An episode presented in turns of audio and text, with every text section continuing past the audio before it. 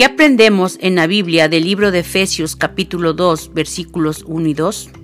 Efesios capítulo 2 versículos 1 y 2 dice, Y Él os dio vida a vosotros cuando estabais muertos en vuestros delitos y pecados, en los cuales anduvisteis en otro tiempo siguiendo la corriente de este mundo, conforme al príncipe de la potestad del aire, el espíritu que ahora opera en los hijos de desobediencia en su carta a la iglesia de Éfeso, Pablo escribe sobre el gran regalo que Dios les ha dado a través de su Hijo.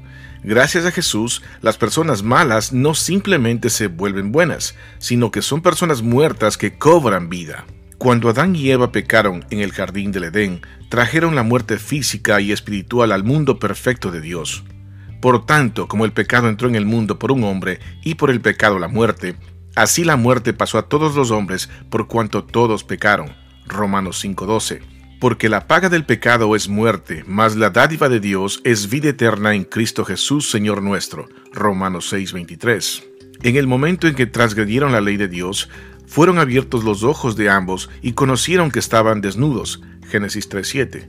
Por primera vez la humanidad experimentó la rebelión y descubrió la diferencia entre el bien y el mal. Hasta ese momento no habían experimentado el mal, ni la vergüenza, ni la culpa pero con un simple mordisco prohibido, sus almas y cuerpos comenzaron a morir. Dios mismo hizo el sacrificio que se requería para expiar ese pecado y estableció el principio de que sólo a través de la muerte de un sustituto perfecto el pecador podía vivir.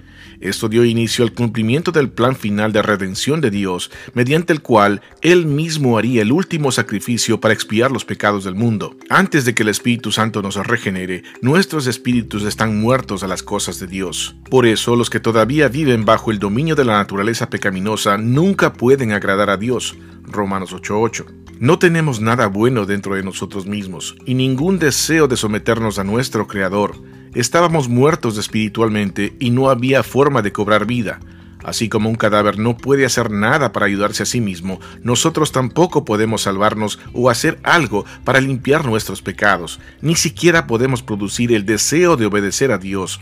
Estábamos muertos a causa de nuestro pecado. Los muertos necesitan que alguien les dé vida.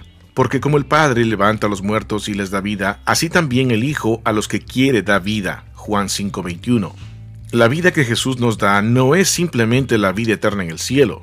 Los que creen en el Hijo de Dios tienen vida eterna. Los que no obedecen al Hijo nunca tendrán vida eterna, sino que permanecen bajo la ira del juicio de Dios. Juan 3:36. También nos da la vida espiritual en la tierra que nos permite vivir el propósito para el que nos creó. Cuando el Espíritu Santo nos da vida, entonces nos arrepentimos de nuestro pecado y ejercemos la fe en el Señor Jesús. Dios perdona nuestro pecado, concediéndonos la justicia de Jesús. Al que no conoció pecado, por nosotros lo hizo pecado, para que nosotros fuésemos hechos justicia de Dios en él. De Corintios 5:21. En el momento de la conversión, nuestros espíritus muertos cobran vida esta nueva vida espiritual empieza a funcionar, transformándonos de cadáveres sin vida y llenos de pecado para ser radiantes hijos vivos de Dios. De modo que si alguno está en Cristo, nueva criatura es, las cosas viejas pasaron, y aquí todas son hechas nuevas. Segunda de Corintios 5:17. Cada ser humano en el mundo pertenece a una de estas dos categorías, espiritualmente muerto o espiritualmente vivo. La religión no puede hacer vivir a un hombre muerto. Las buenas obras, el esfuerzo y la tradición quizás se vean como vida para otros muertos, pero no tienen el poder espiritual de transformar desde adentro hacia afuera. Jesucristo pagó el precio más alto para redimirnos de las garras de Satanás. El pecado destruye, pero el rendirnos a Dios trae la vida. Todos estábamos muertos en nuestros delitos y pecados. Sin embargo, Dios nos da vida mediante la sangre de Jesucristo nuestro Señor. Resumiendo, diríamos que, primero, estábamos muertos espiritualmente a causa de nuestro pecado.